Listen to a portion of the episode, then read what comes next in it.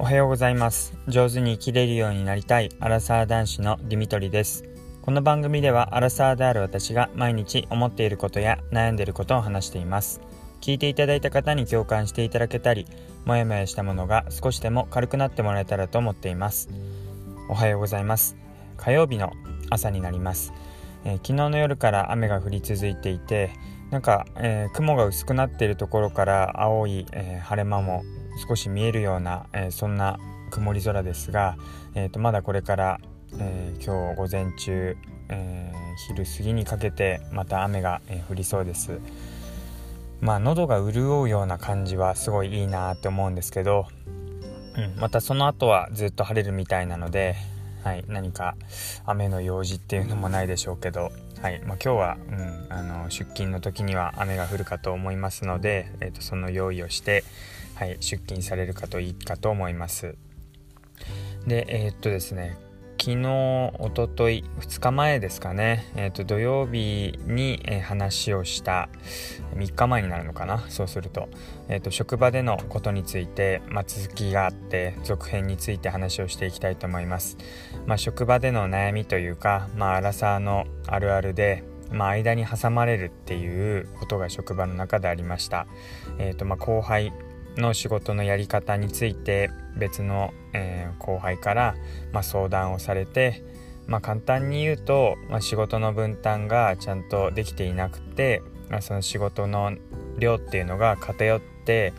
まあ、A さんがやらなきゃいけないものを B さんに対して、まあ、偏りがしわ寄せが来ているからもっとそこを A さんやるように言ってもらえませんかっていう、まあ、別に上司ってわけでもないんですけど、まあ、少し上の先輩の立場としてそこを言ってくれないかアドバイスしてくれないかっていうような、まあ、そんな相談でした。でまああの土曜日の配信をあのお聞きいただけたらその時、えー、その後の悩みっていうか実際に自分がどういうふうに考えたのかってことについて話をしています。まあ私としては、まあ、両方の気持ちがよく分かってうん。なんかそうやって自分が一生懸命頑張ってるんだけど他の人の分まで頑張ってこうしわ寄せが来ていることに対してなんか不平等な感じとか、うん、割に合わない感じがしてでも自分は頑張っているだけでなんか大きな声を上げられないっていうでも頑張るからその分だけ仕事を抱え込んでしまうっていうま B さんの気持ち。で A さんは気づいてんのか気づいてないのかわからないですけどまあ自分はそれなりに頑張っているつもりでまあどちらかというとワークライフバランスも意識したいなーなんて思いもありながら、まあ、それでも自分なりには頑張っているっていうそんなような気持ち。で、まあ、どちらの気持ちも分かって、まあ、でも B さんの方がまあ実際 A さんの方の仕事もやっていたり他の人たちの分まで頑張っているっていうところでまあ、それだけ訴えてくるってことは、まあ、余裕がなくてパンパンになっているキャパオーバーしているぐらいな感覚なんでしょうから、まあ、そこはこう無視せずに実際に間に入って話を聞いてそれを伝えていかないといけないなってことを私は考えたところです。で実際に A さんに、うん、その、まあ、実際えー、仕事が B さんに偏りすぎてるっていうところを聞いたっていう話を、えー、そのまま伝えました。でまあなんか伝え方もどうしようかななんて思ってたんですけど、まあ、B さんから私が相談を受けているところを目撃されてしまったので、まあ、逆にもうまどろっこしくなんか周りくどく言うよりかはまあ直接そういう風に相談されちゃったんだよねっていう感じで、まあ、A さんとの関係性も私はまあそれなりにできているっていうつもりだったので、まあ、それを伝えていきました。まあ、これも A さんと関係性ができていなかったりあるいは直接伝えるっていう感じになるとまあ角が立ってしまうっていう場合もありますよね。目撃されていなかったら私も直接は伝えなかったかなと思うんですけど、まあ、もう知られているなら隠しても意味がないだろうっていう、まあ、そんぐらい開き直った感じで、まあ、そういう風に相談受けちゃったんだよねっていうことでまあちょっと客観的にっていうかまあなんか第三者的な雰囲気で伝えていきました。でまあ A さんの方もそれで反発するかなと思ったんですけどまあうん、あの一応は「あすいませんでした」ってことで話をこう聞き入れてくれてまあまあ良かったなっていう感じなんですが、まあ、こういうトラブルっていうか悩みっていうかまあなんか片方がこううんへっこんだ分どっかがこう出っ張ってるっていうか、まあ、2人の関係だけじゃなくてこれがまたいろんな人の関係でお客さんともあったりまたそれぞれのご家庭でもあの関係性があったりすると思うので誰かが無理をしている分誰かが出っ張ってその分誰かがへっこまなきゃいけないとか逆に足りない分を誰かが頑張ってこう伸びてその分フォローしていかなきゃいけない補ってか補っていかなきゃいけないっていうのがあると思います。それぞれがこうイメージする一人一人がこう例えばこう積み木をしていくみたいに四角がちゃんと均等に並んでいけばこう積み重なって建物ができていくんでしょうけどなんか中にはこうへっこんでたりとか丸かったりとかなんかこう長っぽそい長方形みたいな感じの人がいたりまあ様々なので、まあ、その形を意識してで、まあ、どういうふうに、えー、そこを補っていったらちゃんと積み木が積み重なっていくのかっていうのを、まあ、そんな感じでいびつな中にちゃんとした建物を建てていくようなイメージで接していかないと、まあ、誰しもが正方形だとか誰しもがちゃんとしたまっすぐな線を持っているって思ってるとまあ、うまくいかないことが多くなっちゃうのかなってことを感じました。でなんかそんな感じでまあその後は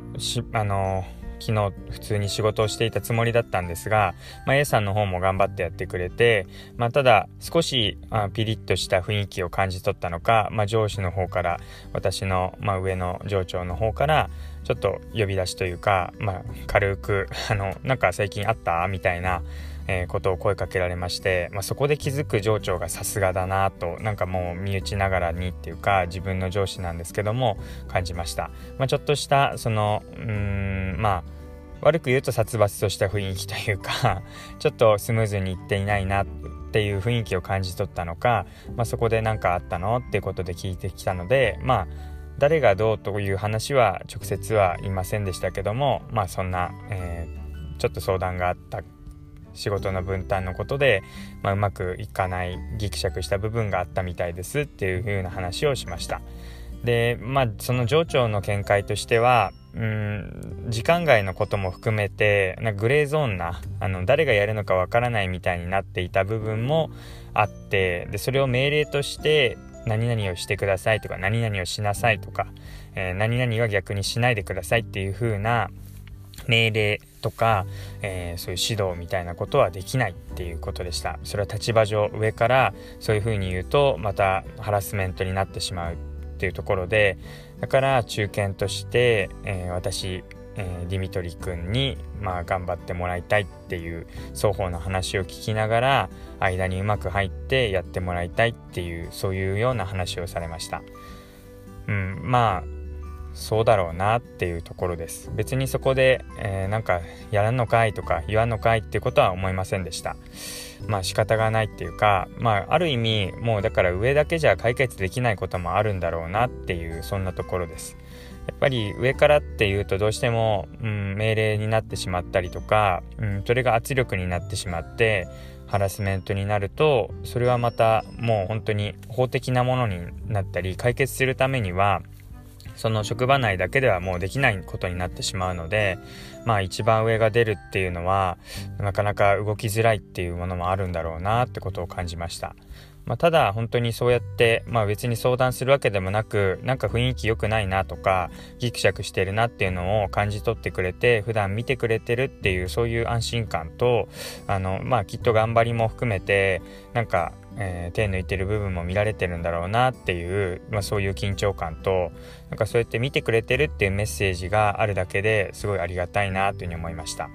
だからなんかこう中間にいる方大変かと思います。荒さのあるあるなんですけどもまあ見てくれてるっていう部分はまあいつもがいつもではないですけどそうやって、えー、見てくれている人はいると思うしでかつ一番上の人だと解決できない部分が今の自分だからこそ間に入れたりとか話を聞いたりすることができるっていうそういう役割があるんだなっていうふうに感じられたので皆さんもなんか自分チューブラリンで上でもなく下でもなくいなくてもいいんじゃないかみたいなことを思ったらあのそんなことはなくて実は大きな役割があるってことを思い出していただけたらなっていうふうに思いました。あの具体的に話せないのであの分かりづらくなってしまったかもしれませんがあのきっと仕事には役立つような、えー、同じような経験それからこれからも、えー、なんかいろんな仕事上の悩みはいろんなところにあるかと思いますので是非参考になったらなというふうに思います。はい、ということで最後まで聞いていただいてありがとうございました。またお会いしましょう。